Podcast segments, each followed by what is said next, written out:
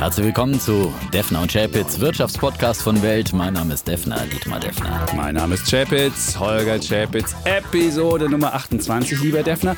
Und normalerweise sind ja die Rollen hier klar verteilt. Du bist der Bulle, der Optimist und ich bin der Bär, der die Welt etwas kritischer sieht. Aber am Wochenende habe ich einfach mal mein Trikot getauscht, mir ein Bullentrikot angezogen. Im Das Leipziger Bullentrikot. Genau. Und bin mal Tesla gefahren. Eine unserer Lieblingswetten hier. Und es war ein Erlebnis von 0 auf 100 in drei Sekunden. Ich saß da drin und es fühlte sich an wie eine Rakete.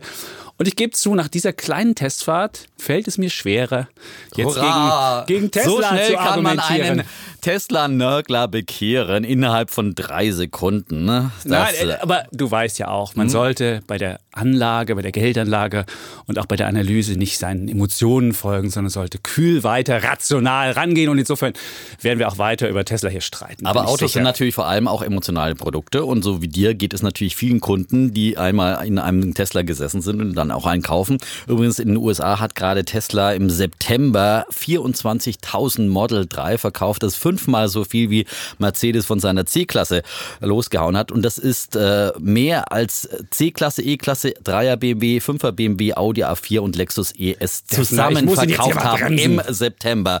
Also du bist nicht der Einzige, der sich von Tesla emotionalisieren lässt. Da bist jederzeit willkommen hier im Tesla-Lager. Aber auf der anderen Seite wäre es natürlich langweilig in unserem Podcast, wenn wir nicht mehr über Tesla streiten könnten. Ne? Ja, und über die, über die Märkte. Jetzt muss man den Defner mal wieder hier Ah, auf ja, den da, Boden da der muss ich sagen, da hätte ich mir am Wochenende lieber fast das Bärenfell übergestreift. Langsam macht es ja echt keinen Spaß mehr, Bulle zu sein. Ja, ich habe ja auf den November gehofft, aber der äh, ist ja auch alles andere als aufwärts gerichtet. Äh, auch schon wieder sehr brüchig in diese neue Ja. Woche Und der gestartet. Defner hat die ganze Literatur hier Ah, mitgebracht. ich habe ja am ganzen- Wochenende Zeitung gelesen, da krieg, wird mir echt depressiv. Sogar das Handelsblatt, ja. Äh, Abschwung oder Crash, Fragezeichen, die nächste Rezession und wie die Anleger mit ihr umgehen sollen. Und die Welt am Sonntag natürlich auch mit dabei. So sichern sie ihr Geld.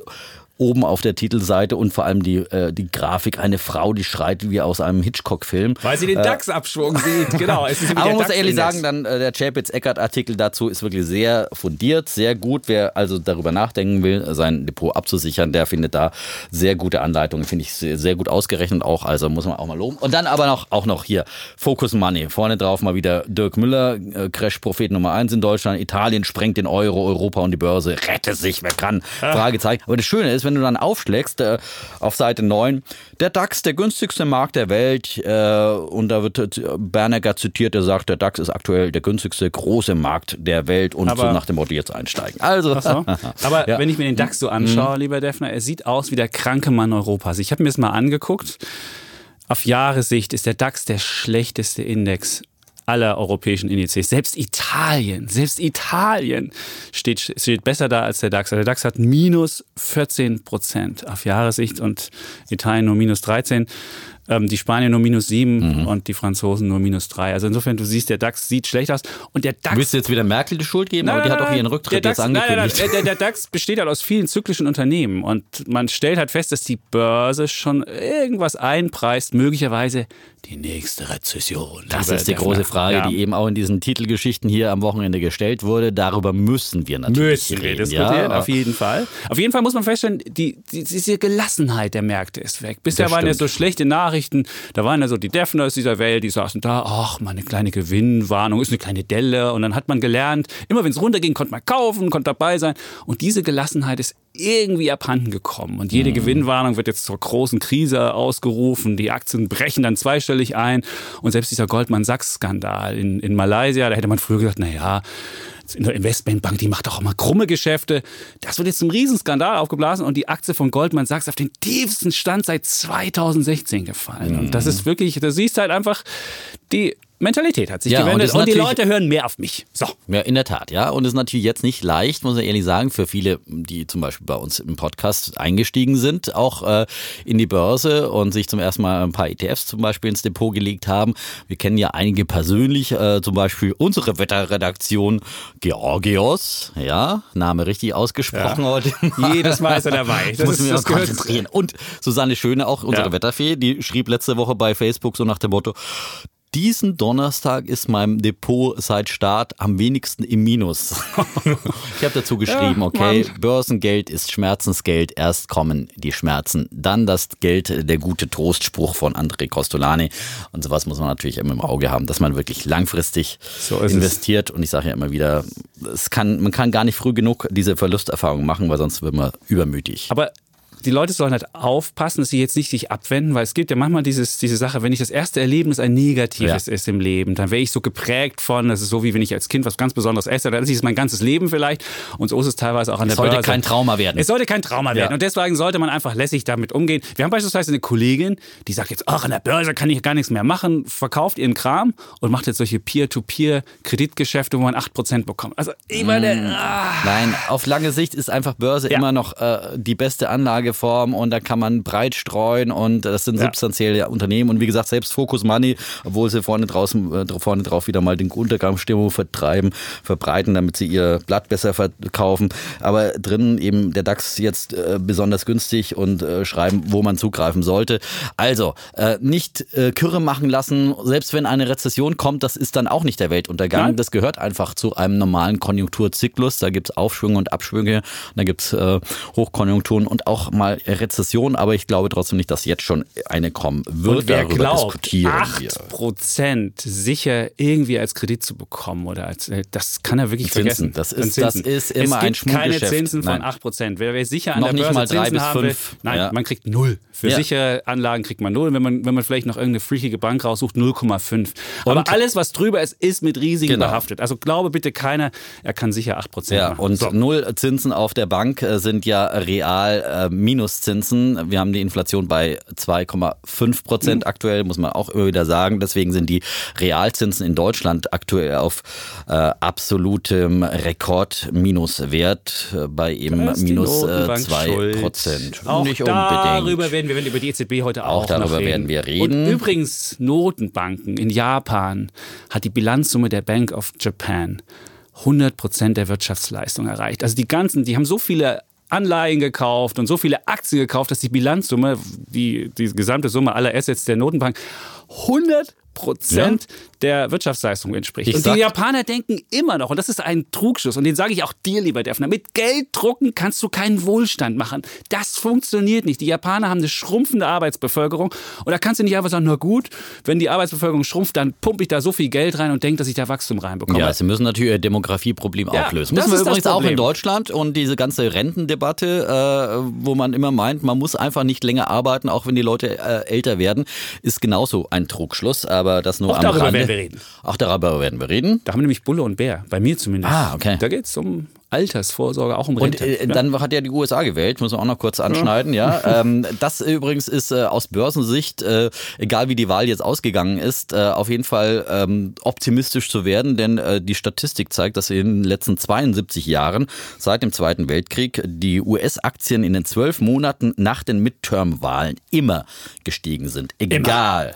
Immer. Immer, immer. immer. Egal wie die Wahl ausgegangen ist, egal ob der Präsident irgendein Haus verloren oder gewonnen hat. Ähm, die die Aktien sind gestiegen und zwar im Durchschnitt um 17 Prozent. Das lässt doch hoffen. Also kann der, kann der Defner noch hoffen, dass vielleicht die Jahresendrallye doch noch kommt, die ja, er letzte ja. Woche ausgerufen hat. Und wir haben wieder Bulle und Bär in unserem ja. Dings. Einmal wird der Daumen gehoben und einmal gesenkt und zwei Themen, die wir kontrovers diskutieren. Genau. Da geht es eben um die EZB und um die Rezessionsfrage. Genau. Aber eins habe ich auch noch. Ja. Du hast noch was? Ja, Dann sag. der 9. November. Ja. Ich habe auch ein Bild bei Insta unsere Instagram-Wette wollen wir ja auch nicht unter den Tisch fallen lassen. Da hat mir übrigens jemand, ich mhm. muss es sagen, mir hat jemand angeboten, dass ich 1000 Follower für 8 Dollar kaufen kann. Oh, und jetzt Scheiße. frage ich mich natürlich, was ist, was ist mir eine Wette mit Defner wert? Jetzt habe ich natürlich du versucht zu kalkulieren, da die anderen Wetten alle noch, da ich mit den anderen Wetten relativ gut liege, ist es mir gerade nicht 8 Dollar wert. Aber so, so weiter es den Jahresende geht und möglicherweise Defner doch noch die eine oder andere Wette, beispielsweise vielleicht mhm. kommt ja mhm. Apple wieder hoch und wird wieder das Billionenunternehmen nur noch 930 Milliarden oder vielleicht kriegst du auch noch andere Wetten nach oben dann Da- muss ich vielleicht Mhm. doch die 8 Dollar in die Hand nehmen, um Da den ich, Defner dann, da bei würde ich natürlich dann die Instagram Börsenaufsicht einschalten, ne? wenn du plötzlich auf einen Schlag 1000 Follower mehr hast. Ja, das würde doch sehr auffallen. Ich bin ja immer noch so 200 Follower. Mehr, Follower 200, vorne. es sind Mehr als 203, es sind 203, es sind Ja, 203 ja. und äh, ich, Aber ich, werde jetzt von, von, vom Team Defner sogar schon äh, auf, auf meinem äh, sozusagen Instagram-Account beschimpft, dass der, nicht beschimpft, aber es wird äh, darauf hingewiesen, dass der Herr Chapitz mehr Ahnung von Wirtschaft hätte oder bei der Wirtschaft vorn liegt. Ich glaube, das sind die Wetten gemeint, ja, weil ich beim Kicker-Turnier ja gegen dich gewonnen habe. Stimmt, aber wir haben noch ein zweites Ziel. Stimmt, wir haben am Wochenende im Kicker-Turnier. Mhm. Und ich habe festgestellt, wer nicht früh genug anfängt, auch Kicker zu üben, der wird es nicht schaffen. Und deswegen kann ich auch nur bei Sparen sagen, wer früh mit Sparen Das anfängt, ist ein sehr doch guter wunderbar. Vergleich. Ist- Wunderbar, Nein, nein, nein. ja. Wer ist nicht, ist wer ist nicht, also wer- ich habe nicht früh angefangen zu Ja. schief zu fahren, ich habe nie angefangen zu kickern und ich krieg diesen Schwung nicht hin in die. Man muss diesen, diesen dieses Drehmoment hinbekommen. Und das ist beim Skifahren auch so, wenn man wenn man galant den Berg Ja, runter slopen will, dann muss man das früh gemacht haben. Und beim Genau. Sparen ist es Beim- ganz genauso. Wer genau. früh anfängt, An der Börse muss man früh Ja. anfangen mit kleinen Beträgen, Ja. die ETF-Sparpläne ab 25. Und dann gewinnt Da man auch gegen den Defner Da sind wir uns doch einig. Und eins noch, äh, habe ich auch bei Instagram gepostet, den 9. November war ich dann hier am Potsdamer Platz am einem Mauerstück gestanden. Und ich war, muss sagen, ich war echt gerührt, als ich da vor der Arbeit dann kurz vorbeigelaufen bin, weil ich finde es einfach, diese deutsche Geschichte ist äh, wirklich, da kriege ich echt Pippi in den Augen, äh, wenn man da über, darüber nachdenkt, was an einem solch einem Tag dann passiert ist im Laufe äh, der Geschichte, 100 Jahre Republikausrufung, eben da vorne am Reichstag, auch unweit äh, vom Potsdamer Platz hier 80 Jahre Reichspogrom nach ein ganz dunkles Kapitel, aber auf der anderen Seite eben wieder 29 Jahre Mauerfall und das macht so viel Mut, auch 100 Jahre Republik, wie damals eben diese Matrosen das Kaiserreich sozusagen gestürzt haben und diesen blutigen Krieg beendet haben. Also äh, es sind so viele mutmachende Geschichten, die eben Grund zum Optimismus geben und das in dunklen Monaten wie dem November, das finde ich Zukunft ist- wird aus Zuversicht gemacht. Ich höre schon Absolut. Defner. Es gibt auch nur Defner und weil es die Mauer nicht mehr gibt. Das muss man dazu sagen. Muss man er ist ja aus dem Westen, sagen. der Wrange, Ja, genau, und ich bin ja, ja. hier der Sachse. Und äh, Unser Leben wäre ganz anders gelaufen. Es gäbe diesen Podcast nicht. Stell dir mal das vor. wahrscheinlich auch tausende von Hörern, das Leben wäre auch anders gelaufen. Die Okay. hätten wahrscheinlich alle auch ihr Geld auf dem Konto. Ja, Gut, auf dem Konto. Auf dem Konto. Auf dem Konto. Und keine Minus. So, elfende Dann wollen wir doch jetzt mal. äh, Wir hatten letzte Woche, da hat auch meine Frau mich darauf hingewiesen, zu viele Karlauer. Da habe ich ihr dann gesagt, es ging ja auch in die fünfte Jahreszeit, 11.11. Ja, da kann man ein bisschen mehr Karlauern. Wir sollten aber Und die dem Karlauer Defner, dem Dichte Defner ist vor lauter. Lauter Ernst der Lage einfach nichts mehr an guten Argumenten eingefallen. Ja? Und das ist wieder Klassenkasper. Ne? Dann macht, rettet man sich in schlechte Witze, wenn man seine Hausaufgaben nicht gemacht hat. Ja? Aber heute habe ich, ich habe mich gut vorbereitet. Ich so. saß gestern Abend bis lange im Büro und habe nach optimistischen Argumenten gesucht. So lange ja. so unterm Tisch gefunden. Wer weiß, wir sind gespannt, was wir hören. Erzähl mal, gibt es jetzt erstmal Bulle der Woche? Jetzt gebe ich dir den Vortritt für den Ach, Bullen der Woche. ja. Da hast du bestimmt einen coolen Bullen. Natürlich dann, aber einen coolen Bullen, ja. Und zwar, äh, eigentlich müsste der drei Bullen kriegen. Drei? Für, also der Bulle der Woche geht an Siemens und Siemens-Chef Joe Käser. Der hat von mir schon mal einen Bullen bekommen übrigens, mal, ja, ja, für ja. seine kritische Anmerkungen zur AfD. Ähm, diesmal Er hat auch Europa kritisch an, er hätte Europa angezählt. Ja, ja, ja, Ja, ja, Er gut, hat gesagt, Germany first. Da werden wir nachher drüber reden. Das Auch darüber reden wir, ja. ja, genau. Aber jetzt reden wir erstmal über Siemens. Und Ja. zwar, wie gesagt, aus dreierlei Gründen. Zum einen für einen optimistischen Ausblick. Äh, Siemens hatte jetzt letzte Woche ja seine ähm, ähm, Jahres-PK, die haben ein gesplittetes Geschäftsjahr ähm, und ähm, sie haben natürlich dann auf das neue Jahr vorausgeblickt und äh, ähm, Siemens will eben von den weltweiten Handelskriegen und politischen Einflüssen sich nicht beirren lassen und verheißt ein moderates Umsatzwachstum von drei bis fünf Prozent und auch der operative Gewinn, äh, der soll ebenfalls wachsen. Und Joe Käser sagte dann dazu im Interview, wenn sich jeder Sorgen macht, muss es einen geben, der Hoffnung macht und den Leuten den Weg zeigt. Allein für diesen Spruch müsste einen Bullen der Woche bekommen. Das ist der erste Bulle. Jetzt Das ist der erste zweite. Bulle. Dann äh, für den konsequenten Konzernumbau, der sich jetzt auch in der Bilanz natürlich immer mehr äh, zeigt und ähm, der Siemens jetzt einfach im Vergleich zu dem schwankenden Riesen in Amerika, zu General Electric, der ja immer der große Konkurrent war und eigentlich im Börsenwert immer äh, vor Siemens war, äh, zeigt sich einfach, wie wichtig es ist, einfach diese Weiterentwicklung des Konzerns immer zu betreiben und nicht stehen zu bleiben. Und das macht äh, Joe Käser mit Siemens äh, sehr Nicht nur vorbildlich. nicht stehen zu bleiben. Es ist, man darf nicht auf Moden aufspringen. GE war ja, Ja. voll eine Modefirma. Die haben irgendwann Genau. haben sie eine Bank aufgemacht, Ja, dann kam die Finanzkrise, wären sie fast pleite gegangen. Die sind halt in, immer so in so hippe Dachen gegangen. Jetzt sind sie mittlerweile kleiner. Das ist GE ja. noch 70 Milliarden Dollar schwer. Und die waren mal 600 Milliarden, waren das größte Unternehmen der Welt und sind jetzt 70 Milliarden nur noch, und der, der Chef hat ja gestern gewarnt, dass er möglicherweise Fire Sales, also, also Notverkäufe machen muss, um die Liquidität um seine zu Schulden auch Das ist das Große, deswegen ist, bist Ja. du mit deinem Bullen wirklich gut dabei. Und deswegen ist natürlich dann Siemens äh, kann diese äh, Chance natürlich dann umso besser nutzen, wenn der Hauptkonkurrent, der große Mitbewerber dann schwankt, weil in vielen Projekten gibt es ja dann fast nur die beiden, die da konkurrieren. Und umso wichtiger ist es, dass Siemens da jetzt äh, gesund und gut dasteht und äh, hat ja äh, vielen Sparten immer mehr Eigenständigkeit gegeben. Siemens Healthineers zum Beispiel, die Medizinsparte, an die Börse gebracht. Zum Teil die Zugsparte, die wird mit dem Rivalen Alstom fusioniert, wenn es denn klappt, wenn das grüne Licht von den Kartellbehörden kommt. Und ähm, dann hat man zum Beispiel dieses Aushängeschild Digital Factory, die äh, mittlerweile äh, führend ist bei der äh, industriellen Digitalisierung und äh, eben dort die Nummer eins ist, äh, wo man eben zum Beispiel Software für die Industrieautomation äh, verkauft und ähm, ja, wunderbare Geschichte, dass man hier so äh, stark aufgestellt ist. Und natürlich gehört zu einem Konzernumbau auch, dass man die starken Sparten stärkt, aber auch, äh, wo es schwächelt, auch äh, Maßnahmen ergreift. Das tut man in der Kraftwerksparte, da mussten ja 6000 Stellen abgebaut werden. Auch das gehört einfach dazu, um so einen Konzern dann immer wieder fit für die Zukunft zu machen. kreative Zerstörung. Die kreative Zerstörung. Genau. Aber insgesamt unterm Strich Josef sind über Schumpeter. 40.000 neue Ja. Stellen en- entstanden, ja, obwohl 6.000 in einer Sparte dann verschwunden sind. Und das ist natürlich auch das Gute an einem Mischkonzern, da kann man einfach auch, ist man intern ein bisschen diversifiziert und ist nicht nur von einer Sparte dann eben abhängig. Und der dritte Bulle sozusagen. Noch einer? Ja, einer noch. Also, mein ja, Gott. ja, für die mutige, In mein Bär ist ein bisschen kürzer dafür. Also, das ist ja, gut, ja, wenn ja, du dir um bitte. die Redezeit jetzt sorgen magst. Nein, ja, nein, mache ich ja, überhaupt nicht. Ich ich spare mir auch die Karlauer, aber für mutige Investitionen in die Zukunft. ähm, denn äh, Siemens wird in Berlin ein Innovationscampus äh, Campus starten. Man hätte ja auch nach Singapur gehen können, aber man hat sich für Berlin entschieden. Die Stadt, in der äh, das Unternehmen 1847 gegründet wurde, in einem Hinterhof in Kreuzberg äh, von Werner von Siemens. Da haben die Telegrafen gebastelt, als vor 171 Jahren.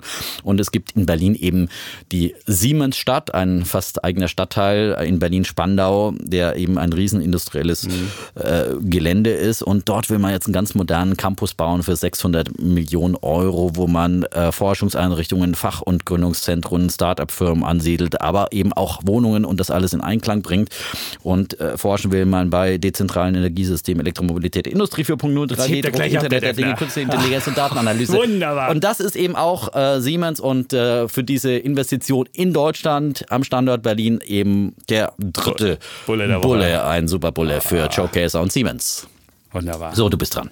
Jetzt komme ich mit meinem Bullen. Mein Bulle hat sogar was zu tun mit Tesla. Oh, Ja, und zwar habe ich ja die Tesla-Fahrt habe ich ja nicht äh, Hat lange ich ja nachhaltig geplant. verhindert. Nein, das hat mich, also es war Samstag beim Fußball. Mein Sohn habe ich zum Fußball gebracht und der ist zu Leipzig? Nein. Der, der spielt in der Mannschaft. so, Victoria, er hat Victoria Mitte, die gespielt. haben leider 6-0 verloren. Und, äh, aber Übrigens Gratulation auch, dass Leipzig jetzt vor den Bayern ist, muss man ja auch nochmal sagen Danke. an der Stelle. Ja, Danke, ja. danke, danke. Och, äh, da Aber geht's hin. äh, jetzt ging es um, Ja, okay, um, um meinen. Bull der Woche mhm. und da habe ich dann äh, da meinen Sohn mit dem Sohn von Jochen Wermuth im Fußballverein ist, traf ich also Jochen Wermuth, das ist der Mensch, der A, ein, ein, äh, was erneuerbare Energien einen großen Fonds hat und der aber den deutschen Atomfonds managt. Und den traf ich da, Jochen Wermuth, wirklich ein lässiger Mensch und der sagte, soll ich dir das Tesla-Lächeln mal aufs Gesicht zaubern? so ging die Geschichte los. Und dann fuhren wir halt und dann haben wir uns über den Atomfonds unterhalten und da kam ich auf die Idee, dass man diesen Atomfonds, also es geht darum, dass die Energieriesen mussten ja äh, Geld für die, ähm, für die Brennstäbeverbrennung, also für diese ganzen Altlasten zurücklegen. Und das sollte ja 180 Milliarden kosten. Und dann haben sie gesagt, okay, das fällt über die nächsten so und so viele Jahre an. Dann wurde das abdiskontiert mit so einem Satz von 5 Prozent. Wenn was in der Zukunft ist, ist ja nicht so viel wert wie heute. Mit einem Diskontsatz von 5%, wo die Zinsen bei Null sind. Egal. Auf jeden Fall mussten sie dann 24 Milliarden in so einen Atomfonds anlegen und den managt unter anderem auch Jochen Wermuth mit. Und dann haben wir, fuhren wir da mit dem Tesla und kamen auf die Idee, das wäre ja so eine coole Idee für einen deutschen Staatsfonds, so ein Nukleus, um zu zeigen, wenn wir es schaffen, Geld gut zu managen, dann könnten wir daraus einen großen Staatsfonds machen, der ganz Deutschland voranbringen könnte und vor allem für die Altersvorsorge. Denn man darf ja nicht vergessen, die Altersvorsorge in Deutschland, die meisten Leute haben eine Riester-Rente oder eine Lebensversicherung, die werfen ja wirklich nicht mehr viel ab. Und die, Leute, die anderen Leute sind ängstlich und äh, packen ihr Geld in die falschen Anlagen. Und da könnte so ein Fonds wirklich helfen. Und äh, der Wermut hat mir erzählt, wie sie es unter, unter anderem mhm. machen. Du hast halt die Chance, mit so einem großen Fonds auch in illiquide Anlagen zu machen. Also beispielsweise in Infrastrukturprojekte oder in Handymasten oder in Windparks. Das, was ein privater Mensch auch gar nicht machen kann. Wenn du da Geld reinlegst, wenn du halt langfristig was anlegst, kannst du auch das Geld ganz anders anlegen und dann kannst du Renditen von 5% machen. Und so wäre die Idee, so einen Staatsfonds zu machen. Den könnte man, erstmal muss man ja Grundkapital dafür aufbringen. Da könnte man äh, die Schulden ein bisschen nach oben bringen. Oh, für ja, das von ja. dir? Ich Schulden ja, ich meine, machen? Gott, wenn du Schulden machst in Deutschland, ist es ja so, dass du derzeit einen Minuszins hast. Also du könntest die Schulden, da könntest du mhm. sogar noch Geld damit machen. Also wenn du bis acht Jahre in Deutschland äh, aufnimmst, kannst du damit sogar noch Geld machen, kannst damit diesen Fonds schon mal anschieben und hättest damit das, das Startkapital und könntest dann einen großen Fonds machen, in, das dann die, in den dann die Leute einzahlen können. Und so eine Staatsfondsidee finde ich eine wunderbare Idee, wie man äh, in Deutschland die Altersvorsorge besser machen können. Und deswegen saßen wir da und dann mhm. war nicht nur mein Tesla Smile da, sondern auch mein Bulle der Woche, nämlich ein deutscher Staatsfonds, der so ein bisschen die Altersvorsorge in Deutschland retten könnte und der auch in innovative ähm, Unternehmen investieren könnte. Sehr gut. Ja? Und es gibt gar keinen Wermutstropfen bei der Geschichte? Nein, der ist wirklich ein cleverer Typ. Also ich meine, ich, ich bin jetzt, ich bin jetzt nicht, ich bin jetzt, nicht, ja, ja, ich habe den Kalauer ja, schon mitbekommen. Ja. Nein, er ist, wirklich, also er ist auch der größte Finanzier der Grünen. Da würden wir jetzt wahrscheinlich nicht übereinkommen und auch seine, seinen grünen Impetus. Da wäre ich auch nicht so ganz auf seiner, auf seiner äh, Seite. Aber ist einfach ein cleverer Typ, der zeigt, wie man staatsfern Geld managen kann. Das ist ja immer mhm. eins der Probleme dieses deutschen Staatsfonds, dass man immer sagt, da kommt dann die Politik und sagen, das war ja bei dem Atomfonds nicht anders. Da ja, kam ja, da kamen die Abgeordneten und haben gesagt, das musst du mündelsicher 5% ja, machen. Klar. Und man kann mündelsicher aber 5% der Fonds ist ja das eine und das andere ist ja, wie bringst du die Deutschen aber dazu, dann da anzulegen? Ja, du kannst ja zwangsweise, kannst zwangsweise. du ja sagen. Bin ich auch ja dafür, sagen, dass man sagt, dass man zumindest genau. sagt, es wird automatisch was abgeführt. Man kann ja dann aktiv widersprechen, aber man muss es wie bei der Organspende irgendwie auch oder sowas, man muss immer die Deutschen ganz genau. Du bist automatisch Glück zwingen dabei. und erst, wenn er dann wirklich definitiv widerspricht, weil der Deutsche eigentlich echt zu bequem ist, ja. irgendwie sowas zu machen, ja. Und, und, auch bei der Organspende ist ja das Gleiche, ja. ja. Ich meine, ich habe auch schon ewig diesen Organspende aus war so nicht ausgefüllt, ehrlich. Muss ich zu meiner Schande gestehen. Aber sowas muss man einfach machen, ja. Und dann wärst du automatisch bei und du genau. könntest fünf, fünf bis sieben Prozent damit machen. Und das wäre wunderbar. wunderbar. Also Staatsfonds ist eine großartige Idee. Gut. Sehr schön. Mein Bär der Wir sind uns einig? Wir sind, ja klar, bei Bullen und Bären sind wir uns ja oft einig, würde ich mal sagen. Bin mal gespannt, was du als Bär ja, hast. Aber ich glaube, da auch die ich glaube, Einigkeit da gibt es auch keinen. Es ist ein kein echter, Dissens? Kein, kein Dissens. Ein okay. echter Schildbürgerstreich, oh. der meinen Bullen bekommt. Ähm, Den Bären? Mein Bär natürlich, ja. Gut, dass du aufgepasst hast. Ja, ja. Der Bär der Woche für Steuerverschwendung in Bund, Ländern und Kommunen. Äh, die wird ja immer sehr fleißig angeprangert vom Bund der Steuerzahler in seinem Schwarzbuch. Auch dieses Jahr stellt er wieder 100 Beispiele vor, wie Steuern verschwendet wurden. Und da gibt es eben unzählige Beispiele, auch mit ganz großen Summen. Ich habe mir mal eins mit einer ganz kleinen Summe äh, rausgesucht, ähm, äh, aber es ist aus meinem Heimatbezirk in Berlin-Pankow. Pankow? Ja, Sonderzug ja, nach Pankow. Ja. ja. Entschuldigen Sie. ja. Ist das der Sonderzug nach Pankow? Der Defner ist eigentlich ein Showtalent. Also wenn es mal mit den Bullen sein nicht mehr klappt, ja, dann, dann gehen wir auf große Tournee mit ja. unserem Harmonium. Und ja, ich, äh, jetzt, so, so, wie ich du nicht gegangen habe, ich, ich habe auch den Hüftschwung nicht so gut drauf, muss ich gestehen. Also von ich dachte, daher, du machst die Tanzperformance, ja? Nein, das ist, äh, oh Gott, okay, das muss jemand anderes machen. Aber du wolltest jetzt aus deinem Bezirk Pankow eine, eine Steuerverschwendung, und eine zwar, kleine, äh, hat äh, dort äh, äh, der Bezirk einen Schilderwald auf der Platanenstraße errichtet. Der Bezirk hat auf 700 Metern Länge die rekordverdächtige Zahl von 44 Schildern aufgestellt und alle weisen Autofahrer am Anfang und am Ende von jeweils einer Parkbucht darauf hin, links an den dort wachsenden Straßenbäumen vorbeizufahren obwohl es eben auch ohne Schild keine andere Möglichkeit gegeben hat. Wenn man sich Fotos davon, bei Welt zum Beispiel gibt es ein Foto davon, ähm, ansieht, es ist, es ist wirklich krass kurios, ja. Und für diese 44 Schilder hat man 5000 Euro ausgegeben und Schwarzbuch schreibt, also es hätte wirklich ein Schild am Anfang und am Ende vollkommen ausgereicht, um allen rechtlichen Verpflichtungen was auch immer dann Genüge zu leisten. Also, das waren 5000 Euro, die zum Fenster rausgeschmissen worden sind. Ja, und äh, einfach wirklich kurios das Ganze aussieht. Ein Schildbürgerstreich, für den es mein Bär der Woche Bär der Woche. Da kann ich auch nicht widersprechen. Wunderbar. Gut, dass der Bund der Steuerzahler immer wieder seinen Finger erhebt und in die Wunde legt, aber trotzdem gibt es immer wieder neue Fälle. Also man müsste eigentlich denken, dass die Kommunen einfach mal ein bisschen vorsichtiger sind und, und Angst haben. Und ja, einfach das Geld anderer lässt sich immer einfacher ja, ausgeben. Das ist, das ist ein also Problem. Und gerade wenn so viele, wenn die Steuereinnahmen so hoch sind, mhm. weiß man ja gar nicht, wohin damit. Ja. Gut. Schilder Konjunkturprogramm. Ja, vielleicht ist das. Vielleicht war es das. Vielleicht war es ein geheimes Konjunkturprogramm. Vielleicht musste ein Pankower Unternehmen, das Schilder herstellt, gestützt werden oder keine Ahnung was. Ich habe auch einen Bär der Woche. Mhm. Und zwar mein Bär der Woche geht mal wieder, mal wieder. Und das hat er fast schon korrespondiert mit dem Bullen fast schon. Geht an den deutschen Sparer. Es gibt nämlich eine Studie von Fidelity. Das Kriegt ist von dir eigentlich auch Dauer, Dauerbären, ne? Ja, so neben der Deutsch- Deutschen Bank. neben der Deutschen Deutsche Bank. Bank und der Deutsche Sparer, ja? Ja, deine Deutsche Bank, die du letzte Woche hier die Hoffnung ausgerufen hast, notiert wieder unter Ja, 9 Euro. Ich der wollte es nur kurz ja, gesagt Ja, haben. wegen Italien man natürlich, Sieht, Man sieht den Herrn Seewegen, der noch mit markigen Sprüchen kommt und jetzt geht es aber aufwärts. Wir müssen angreifen. Bei der Aktie geht es eher, nicht aufwärts. aber die Börse ist nicht immer gerecht. Okay, aber am Ende wird abgerechnet. Ja. Und die Hoffnung stirbt am zuletzt. Ende Wir müssen hier nochmal ein paar Floskel. So, jetzt haben wir die Floskel gebracht. Jetzt kommt mein Bär der Woche. Mhm. Das ist der deutsche Sparer. Und eine Studie von Fidelity hat nämlich mal verglichen, wie viel müssten die Sparer weltweit, also in unterschiedlichen Ländern, zurücklegen, um im Alter ordentlich leben zu können. Und da liegt der Deutsche bei der Altersvorsorge weltweit zurück. Er müsste 21 Prozent seines verfügbaren Einkommens Monat für Monat zurücklegen, um im Alter ordentlich leben zu können. Woran liegt das? Ja, 21 Prozent. Kannst du mal überlegen, was legst du zurück? Da ist allerdings auch die betriebliche Altersvorsorge dabei. Das muss man dazu sagen. Also ähm, ähm, beispielsweise in Amerika sind es nur 15, in, ähm, in Großbritannien nur 13, in Japan nur 16 und in Kanada auch nur 16. Also Deutschland sieht wirklich sehr drüber aus. Und woran liegt das? An zwei Sachen liegt das. Der Deutsche ist A, einer, der relativ wenig Rendite nur rausholt. Und wenn du wenig Rendite machst während der Sparzeit, dann musst du natürlich mehr zurücklegen. Okay, man könnte aber auch sagen, er muss einfach mehr Aktien kaufen und dann muss er, muss er weniger zurücklegen. Er Ne? könnte das cleverer machen, ja. Okay. Und das zweite. Problem, was der Deutsche hat, er braucht im Alter mehr als andere. Es gibt so eine Studie, die mal geguckt hat, wie viel brauchen die Rentner ihres letzten ähm, Arbeitseinkommens, um im Alter glücklich zu sein. Und da braucht der Deutsche 86 Prozent. 86 Prozent. Das ist die ganzen Menschen, die dann auf der auf den Weltmeeren, Kreuzfahrtschiffen. Kreuzfahrtschiffen. Nein, der deutsche Rentner scheint ja einer keine zu sein. Vorurteile gegen Rentner, nein, aber- Auf jeden Fall, er braucht halt Die mehr. während- SPD-Wähler, die mit 63 in Ruhestand gehen, müssen sich ja auch irgendwie beschäftigen. und der ne? Amerikaner braucht nur 80. Die junge der Brite, Generation zahlt es schon. Der Ja. Brite nur 70, da sieht man ja ganz viele, die auch noch in Pubs arbeiten, deswegen die arbeiten auch länger. Das ist Mhm. noch ein, noch ein drittes Problem. Und deswegen muss er halt so viel zurücklegen. Und wenn er das, wenn er sein Verhalten ein bisschen ändern würde, früher anfangen würde zu sparen, das ist auch eine Sache. Länger arbeiten würde gegebenenfalls und vielleicht im Alter sich ein bisschen mehr einschränkt Und rentierlich anlegen. und rentierlich anlegt, dann bräuchte er gar nicht so viel zurückzulegen. Und deswegen mein Bär der Woche, der deutsche Sparer. Also es ist wirklich eine spannende Studie, gibt es dann auch zu lesen bei Welt. Wer mehr darüber Sehr wissen spannend. will. Sehr spannend. Und die haben Ja. auch ausgerechnet, wie viel du mehr zurücklegen musst, wenn du später anfängst. Und das ist wirklich brutal. Also man fängt besser früh an. Mhm. Ja. So.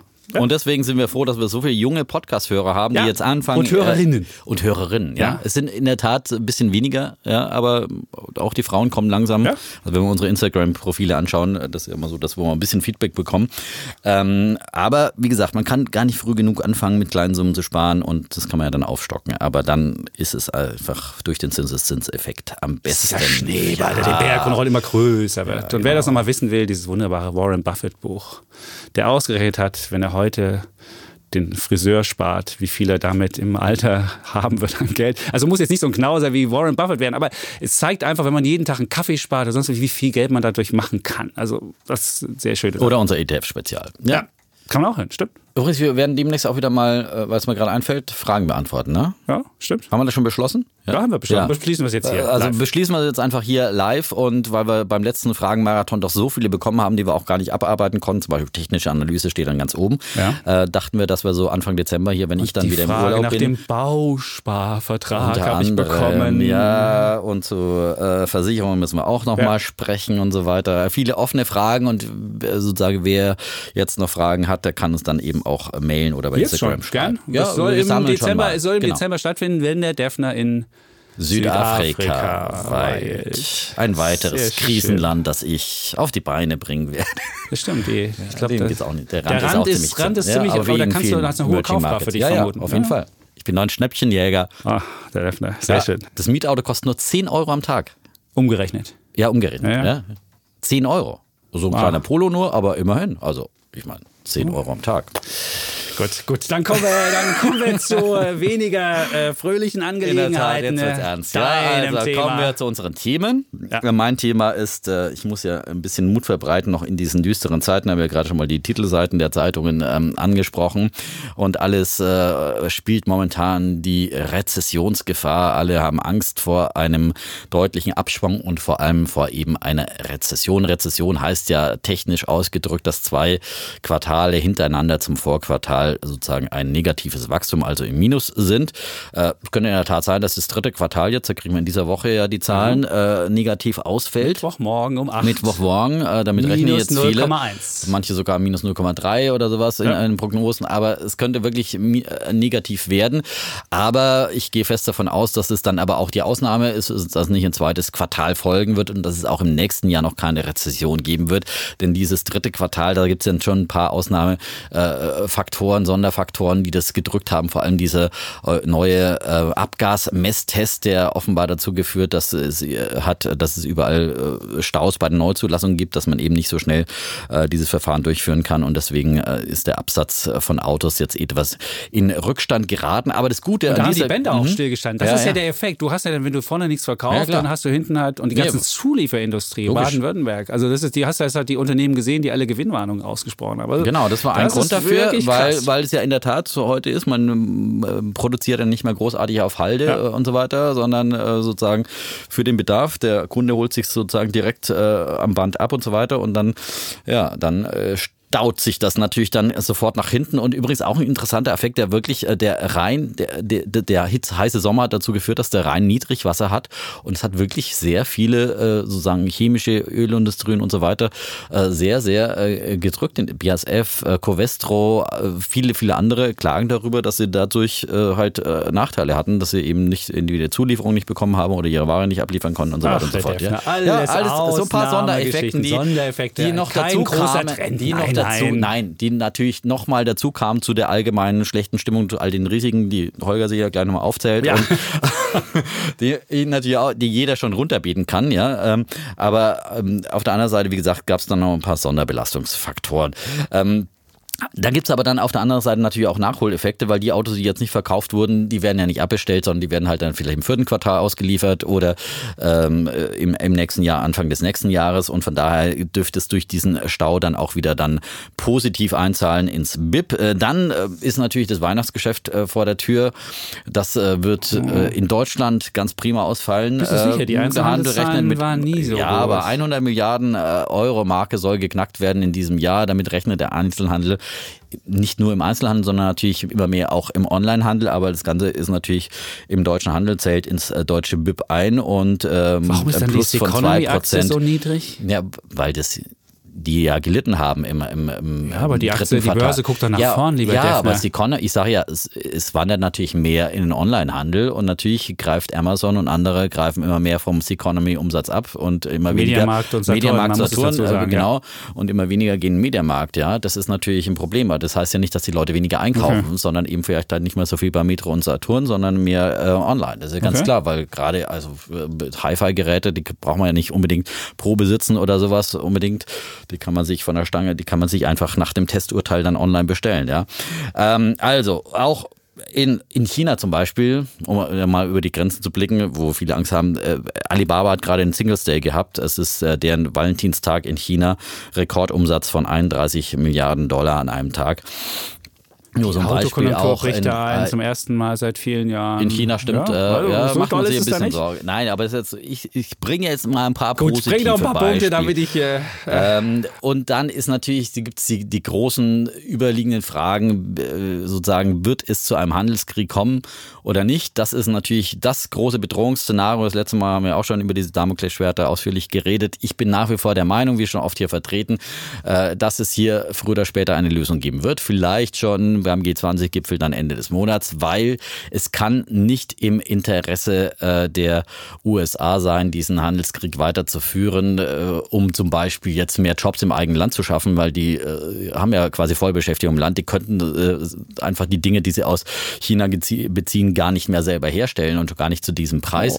Und Oh. du glaubst, äh, so das einzige ist der, der, der Trump ist doch nicht so rational. Ja, du hast aber doch früher oder gesehen, später, die Konjunktur lief und er hat eine Ja. Steuerreform gemacht, hat noch ein bisschen Überhitzung geschaffen. Ja. Also ehrlich, der Trump Trump würde ich jetzt nicht, würde ich jetzt nicht dafür so rational. Also, aber ich glaube, früher oder später wird der Druck wachsen, vor allem wenn dann diese Zölle äh, auf die Inflation mehr und mehr äh, einzahlen und die Inflation deutlich ansteigen wird, was eben die Folge wäre, wenn sie noch mehr Zölle aufheben. Und das würde dann natürlich wieder zu weiteren Zinserhöhungen führen und das könnte die, den Aufschwung Trumps ganz, ganz schnell zum Erliegen bringen. Das kann nicht in seinem Interesse sein. Er ist ja dann doch noch ein mindestens wirtschaftlich, vielleicht nicht immer vernünftig, aber wirtschaftlich denkender Mensch und äh, auch die äh, zittrige Wall Street macht ihm ja immer mehr Sorgen und da reagiert er ja auch drauf. Also ich bin nach wie vor der Meinung, dass vor allem dieses große Thema eine Lösung finden wird, früher oder später. So, so jetzt darfst schön. du mal jetzt gegenhalten. Ich, ja? darf gegen, also ich würde hm. erst mal sagen, du hast ja auch die Pressekonferenz nach den Zwischenwahlen von Herrn Trump gehört und da hat er ja ganz klar gesagt, was seine Ziele mit China sind. Und zwar will er China klein halten. Und er hat ja gesagt, ohne meine, ohne meinen Handelskrieg wäre China in drei Jahren an uns vorbeigezogen. Jetzt sieht das ganz anders aus und ich will nicht, dass sie an uns vorbeiziehen. Wir sollen das gelobte goldene Land bleiben. Da siehst du, dass es nicht allein um Wirtschaft geht, sondern es auch um, um, um geopolitische, machtstrategische Erwägungen geht. Deswegen glaube ich nicht, dass diese, dass diese Einigung kommt. Aber was, was wirklich dagegen spricht, unabhängig von diesen ganzen politischen Sachen, der Aufschwung ist jetzt neun Jahre gelaufen und geht ins zehnte Jahr. Das ist in Deutschland so, das ist in Amerika so. Und ein normaler konjunktureller Zyklus, der läuft fünf bis sechs Jahre und dann kommt der der Abschwung. Jetzt wirst du sagen, okay, der Aufschwung ist nicht so wahnsinnig doll gelaufen. Ja, er ist nicht so wahnsinnig doll gelaufen seit 2000, war etwas langsamer als vorige ähm, Aufschwünge, aber trotzdem, er ist in die Jahre gekommen und langsam wird es Zeit, dass wir mal dem Aufschwung auf Wiedersehen sagen und ich äh, meine, meines Erachtens wird es 2019, ähm, Ende 2019, drittes, viertes Quartal, ähm, eine Rezession, vielleicht in Amerika oder in Deutschland, aber ich würde ich würd sagen, es kommt, es kommt die Rezession und dann guck doch mal an die Börse. Welche Unternehmen haben verloren? Ich habe mal geguckt, da gibt es beispielsweise alle zyklischen Unternehmen, Conti, Covestro, Bayer, Heidelberg Zement, ThyssenKrupp, Lufthansa, Daimler, Infineon, haben alle mehr als 30 Prozent seit Januar verloren. Und die Börse macht in der Regel, äh, kann die Rezession relativ gut voraussehen. 18 Monate vor der Rezession dreht die Börse. Und wenn du überlegst, 18 Monate im Januar hat der Markt gedreht, dann hättest du also 18 Monate später ungefähr im, im, im nach dem zweiten Quartal hättest du dann die Rezession in Deutschland. Und ich glaube schon, gerade wenn man sich auch die Börsenentwicklung anguckt, dass einfach die guten Zeiten vorbei sind und dass wir jetzt eine Rezession erleben werden. Und das wird 2000, äh, 2019 passieren. Und selbst die großen Investmentbanken, JP Morgan hat geguckt, 30 Prozent Wahrscheinlichkeit für eine Rezession. Also da wird auch schon, da werden auch schon relativ hohe ähm, Rezessionswahrscheinlichkeiten gepreist. Und das letzte Argument, das hast du, kannst du wahrscheinlich schon mitsingen, da geht es um die Notenbanken. Die haben ja 16 Billionen Dollar an Liquidität in die Märkte gepumpt. Und jetzt zieht die Federal Reserve jeden Monat 50 Milliarden wieder von, der, von den Märkten ab. Die EZB wird zum Jahresende auch ihre neuen Anleihenkäufe einstellen. Also auch da kommt Liquidität weg. Und auch die Japaner sind ein bisschen knausriger geworden. Und du siehst ja schon, wenn diese, diese ganze Liquidität, die so ein bisschen, diese Gelassenheit, das so ein bisschen wirkt ja wie eine Droge, so ein Painkiller. Wenn das weg ist, dann werden die Anleger schon ein bisschen nervöser. Und das, deswegen glaube ich schon, es ist einfach jetzt vorbei und es ist mal Zeit, dass wir eine Rezession bekommen. Also mich erinnert ähm, das Ganze immer so ein bisschen an die äh, 90er Jahre. Da bin ich so äh, zum ersten Mal so äh, mal wieder ein bisschen aktiver in die Börse eingestiegen. Damals gab es dann den neuen Markt und so weiter und das war ja erstmal eine lange Erfolgsgeschichte und da gab es auch wieder deutliche Rückschläge. So, äh, da gab es 97 die Asienkrise, eben auch vergleichbar wie jetzt, eben so eine Währungskrise in den Emerging Markets und äh, dann gab es die Russlandkrise 98, da hat man sich Sorgen gemacht, ob äh, Russland jetzt pleite geht und so weiter und so fort und vorher eben bei Asien die ganzen Tiger Staaten, Thailand ist da massiv eingebrochen. Und jedes Mal hat man auch gedacht, oh, und also sogar ein Hedgefonds von Nobelpreisträgern gemanagt ist pleite gegangen, war auch ein großer Schock. Und jedes Mal ist die Börse deutlich eingebrochen und da hat man auch wieder äh, gedacht, oh Gott, jetzt ist alles dieser lange Aufschwung seit Anfang der 90er, ging es da auch nach oben seit 91, äh, ist jetzt zu Ende und kommt zum Erliegen und der, die Börsenhosse. Äh, und Alan Greenspan hat schon, der damalige Notenbankchef 96, vor einer irrational exuberance, einer irrationalen Übertreibung an den Aktienmärkten gewarnt.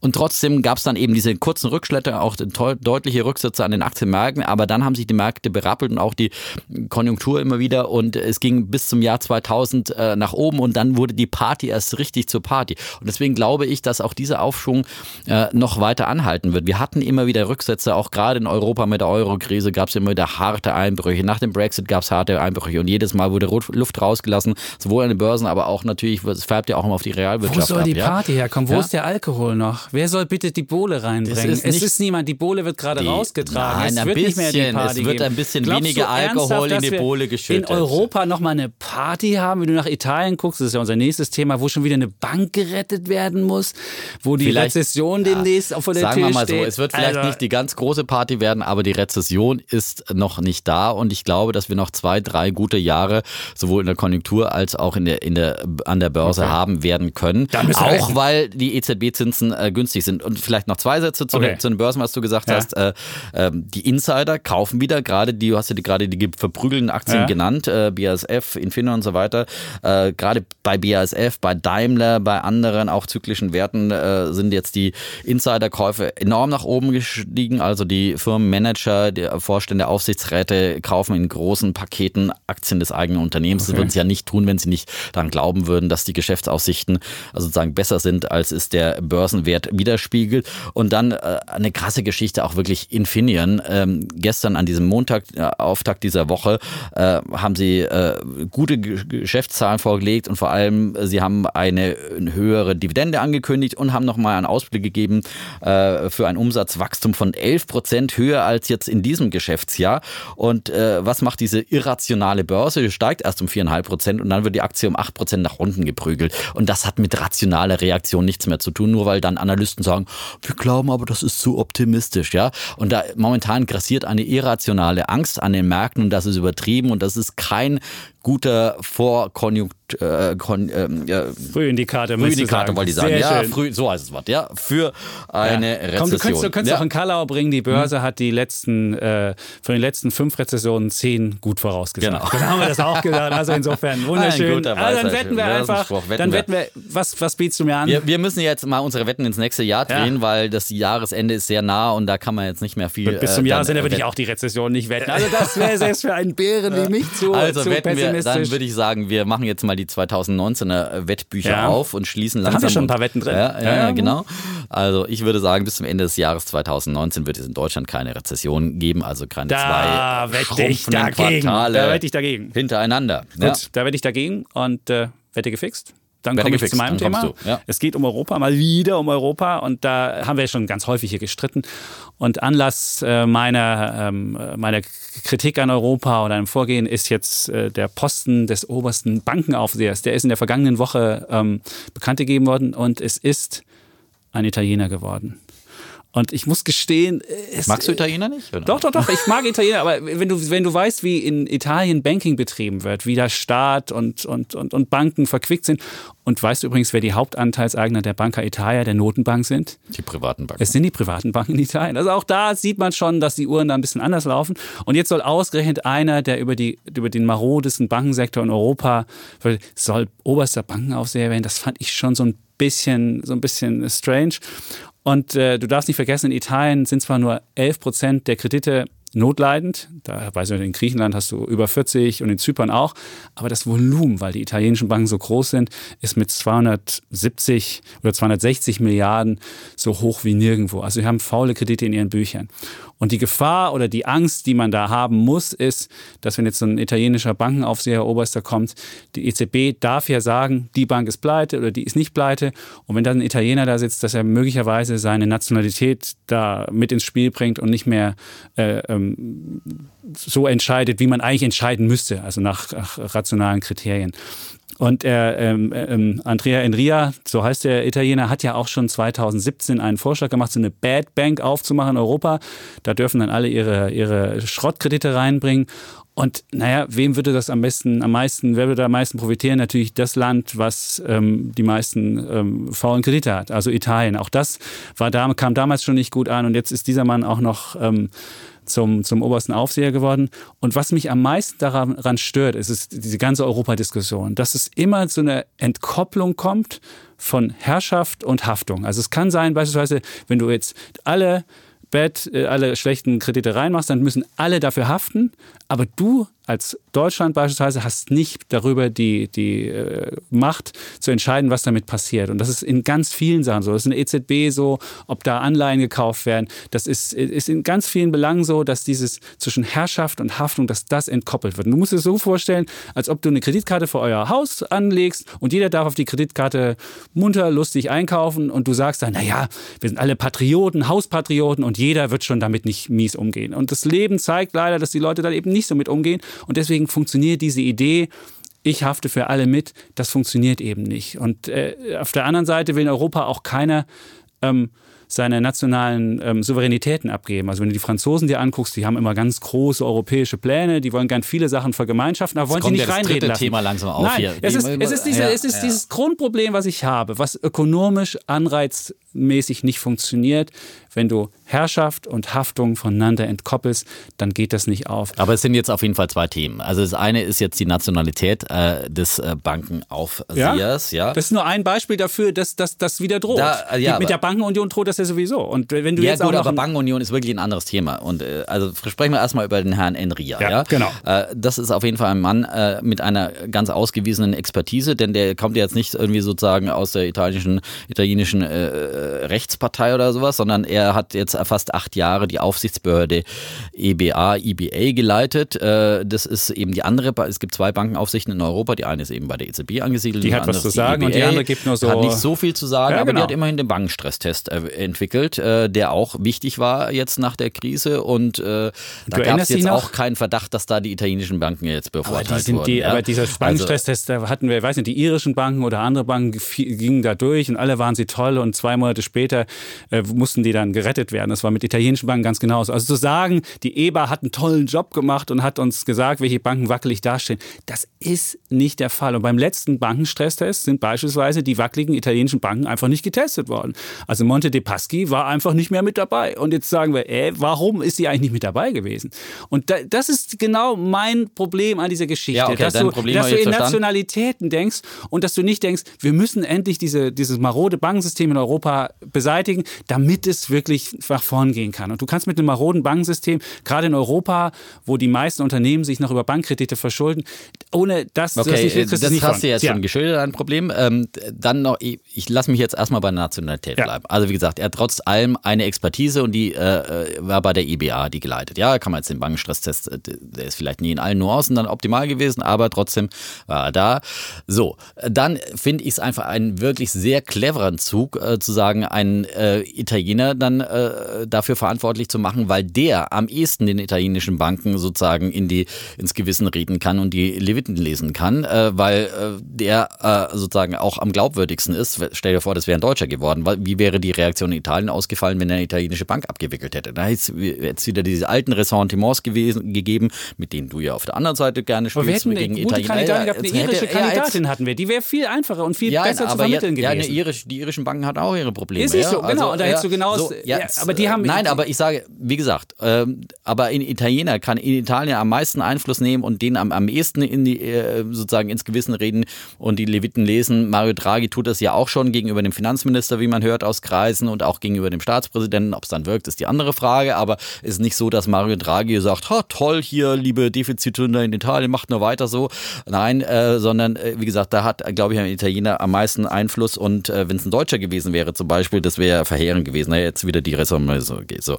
Und das Beste, äh, sozusagen der Ritterschlag äh, für ähm, Herrn Enria ist, dass die italienische Regierung Enrias Kandidatur nicht unterstützt hat. Ähm, und äh, das ist ja wohl die klarste Empfehlung dafür, dass sie äh, eigentlich von ihm nicht unbedingt jetzt eine Unterstützung erwarten. Er ist ein ausgewiesener Fachmann und äh, auch die deutschen Behörden, wie ich gelesen habe, ähm, ähm, die haben, haben ihn überhaupt nicht keine unterstützt. Die wollten Zweifel. ihn aber nicht haben. Die wollten Nö, die Iren haben. Die ja, Deutschen so ein haben eindeutig für ich die Iren. gelesen, dass, da- dass aber die deutschen Aufsichtsbehörden äh, mit, mit ihm als EBA-Chef gut zusammengearbeitet haben, äh, dass sie das Gefühl haben, dass er unabhängig agiert und äh, die Interessen der EU im Blick hat und nicht die seines Heimatlandes. Ja, aber man merkt ja, halt, dass habe ich im Handelsblatt gelesen. Aber ja? gut, ja, so. jetzt äh, wir- wir müssen vielleicht ein Argument noch zu Europa, bevor wir jetzt ja nach 47 Minuten die. Bankenunion müssen wir noch mal extra diskutieren. Das müssen wir ist- Bankenunion und deine, deine hier, also faule Kredite und so weiter. ist ein schwieriges Thema. Aber du siehst, aber du, aber, aber du hast ja auch Joe Kaeser, der ja von dir schon zwei Bullen bekommen hat. Der hat ja gestern ähm, beim Wirtschaftsgipfel der Süddeutschen Zeitung gesagt,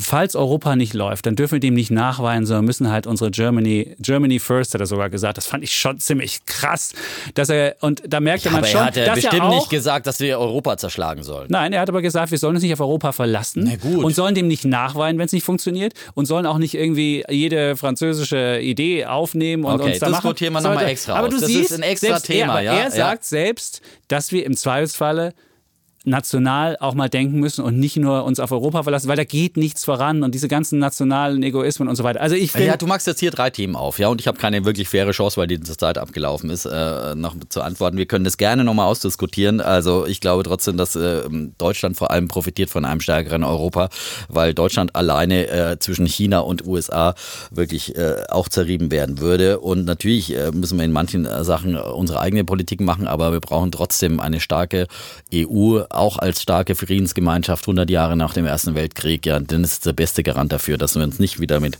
Frankreich in den Schützengräben von Vendin begrücken. Ist wieder dieses Kriegsfrieden und Kriegsargument. Das kann nicht das Argument dafür sein, dass wir ein Das ist schlechtes aber Europa ein bauen. Argument. Ja, aber das wir, ist nicht nein, das, wir, wir sollen ja kein schlechtes Europa bauen, wir sollen ein gutes Europa bauen. Ja? aber das darüber- funktioniert halt nicht, wenn ja, aber funktioniert nicht, wenn immer alle nur, nur drum rumnörgeln, ja? Ach, Gott. Ja? Wir haben So. auch keine Wetten dazu. Äh, haben wir keine Europa. Wette dazu? Weil wir haben ja, Ja, wir ja. können natürlich wetten, wer EZB-Präsident wird.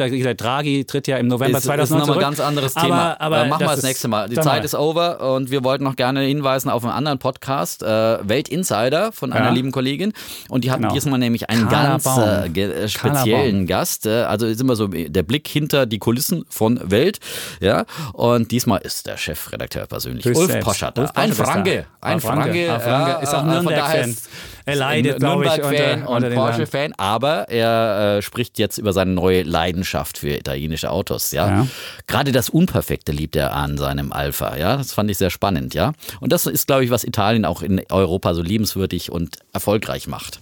Gut, du meinst, das Ja, hat er. das Ich finde, was anderes, ich, ich, ich finde, was anderes lernt man daraus. Man lernt, wie die Welt tickt, so ein bisschen, wenn man den Also Chefredakteur die hört. Welt, die, die Welt, mit die, den großen Buchstaben. Die ja? Welt mit den großen Buchstaben, genau. Dass man, dass wir jetzt nicht in irgendeine Ecke zu schieben sind, konservativ oder irgendwas, sondern dass wir einfach versuchen, immer mit guten Ideen ähm, zu punkten. Ein Und das lernt, man in diesem, das lernt man in diesem wunderbaren Podcast. Ja. Ja, schreiben Sie uns, bleiben Sie uns treu. Wir sagen Tschüss und Ciao.